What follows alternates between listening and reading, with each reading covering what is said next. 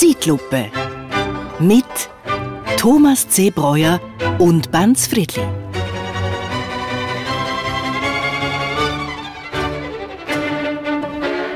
Und aus dem Chaos sprach eine Stimme zu mir. Lächle und sei froh, es könnte schlimmer kommen. Und ich lächelte und war froh und es kam schlimmer. Kenny. Und man hat ja wirklich gemeint, weisst noch, nach dem ersten Corona-Jahr 2020, es könnte nicht mehr schlimmer kommen. Und es kam schlimmer. Nach 2021 kam es 2022. Noch viel verreckter. Und wenn wir jetzt mal vorsorglichen Blick zurückwerfen auf das neue Jahr 2023, Thomas? Ein Blick zurück nach vorn, meinst du? Genau, im Zorn. Und zwar der Reihe nach. Im Januar, im Januar. Da ist alles stief und starr. Ja, da wird der Emil 90.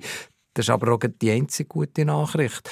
Warum habt ihr Deutschen den eigentlich so gern? Weil er euch Schweizer so wunderbar vertrottelt darstellt und uns für einmal das Gefühl gibt, nicht die allergrößten Deppen zu sein.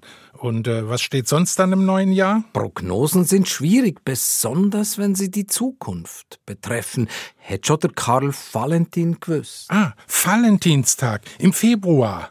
Immer noch alles stief und starr. Wobei, sieht denn nach einem milden Winter aus? Ja, milder Verlauf. Ist doch gut, weil wenn Väterchen Frost herrschen würde, käme es zur akuten Strom... Mangellage. Im Falle einer akuten Strommangellage müssten Verbote erlassen werden. Aber diese Verbote wären nicht in Stein gemeißelt. Wer hat das gesagt? Der Parvenu? Exakt, unser Wirtschaftsminister. Und wie viel Energie hat es eigentlich gebraucht, das Notkraftwerk Birr im Aargau zu bauen. Für eine Mongellage, die dann doch nicht eintrifft.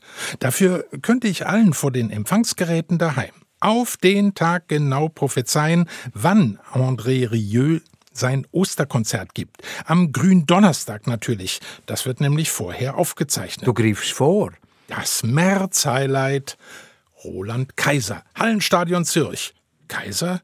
Ich dachte, ihr Schweizer habt es nicht so mit dem Adel. Und bei euch haben sie jetzt den Prinz auch eingebuchtet, der Heinrich XIII. von Reuss, der Reichsbürger, ihr Chefdenker. Ja, also Denker. Und stimmt's, dass am 15. April in Deutschland die letzten drei AKW wirklich vom Netz gehen? Lassen wir das.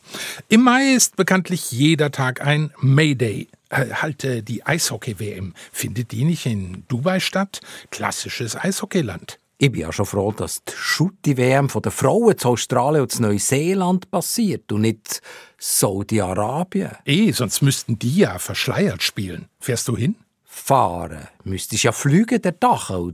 Das ist im Winter. Nein, die, die Frauen-WM findet im Sommer statt. Im australischen Winter, Thomas. Hure kalt. Ach, Wenn die bloß keine Mongellage haben.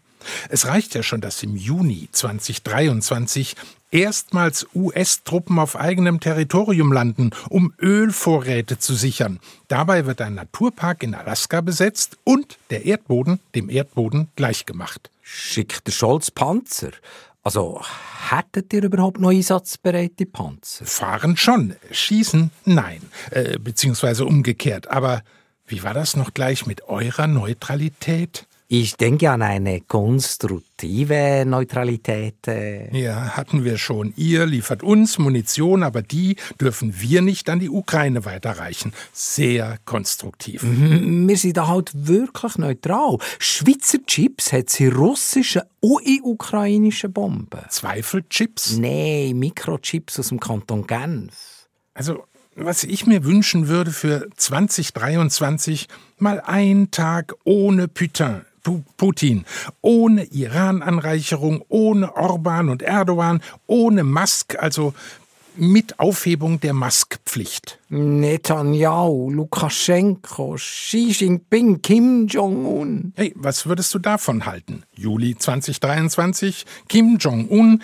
der kleine dicke Einzelherrscher, schwört der Gewalt ab und zieht sich in einen Getränkegroßmarkt in Südfrankreich zurück. Das ist mal ein Vorschlag. Gehen wir in August, das Schulreisli vom Bundesrat, Das mal ins Appenzauerland, zur Freude von Frau Baumschneider. Wissen die dort überhaupt schon, dass die Bundesrätin ist? Und äh, wie will sie sich da verständigen? Die kann doch gar kein Englisch, nicht mal Mattenenglisch. Dafür sie ist parfaitement bilingue. Übrigens gehen die auf Vorschlag vom Rösti Albert mit den E-Bikes auf ihr Reisli. Ja, fast CO2-neutral. Betonung auf fast. Das sind Atomvelo, die E-Bikes. Nein, vielleicht werden die auch aus Röstis Grimselstausee gespiesen. Der ist ja Cheflobbyist bei der Wasserkraft. Und ausgerechnet der rettet jetzt das Klima. Das Betriebsklima im Bundesrat war aber auch nötig. Im September, im September, da denken wir schon an November. Dann wage ich für Oktober eine Vorhersage für Gianni Infantino. Die richtig großen Mafiabosse haben sie in den USA immer wegen Lappalien dran gekriegt. Al Capone zum Beispiel wegen der Steuer. Und? Na, Infantino ist doch äh, letzthin nach Zug äh, gezügelt. Wie wär's da mit einer Anklage wegen Nichtentrichtens der Kehrichtsackgebühr? Etwas in dieser Art, weil wegen schweren Verbrechen kommst du im Kanton Zug ja nicht ins Käfig. Äh, apropos Oligarchen. Im November erreichen die Ölpreise eine neue Rekordhöhe. Der Vatikan streicht die letzte Ölung aus dem Katalog der Sakramente. Ist einfach zu teuer. Wenn wir schon in der Nähe vom Himmel sind, im Dezember soll die europäische Trägerrakete Ariane 6 endlich starten, mit drei Jahren Corona-Verspätung.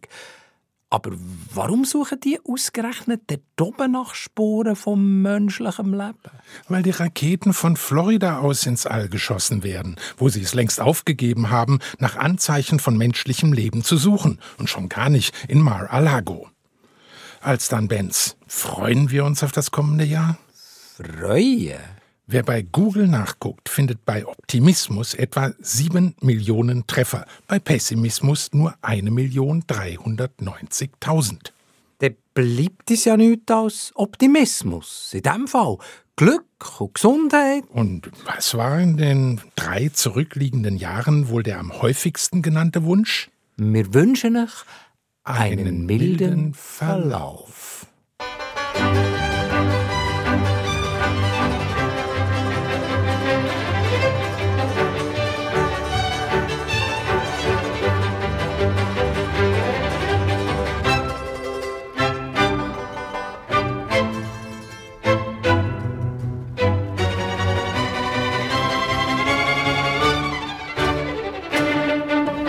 Zeitlupe. Mit Thomas C. Breuer und Banz Friedli.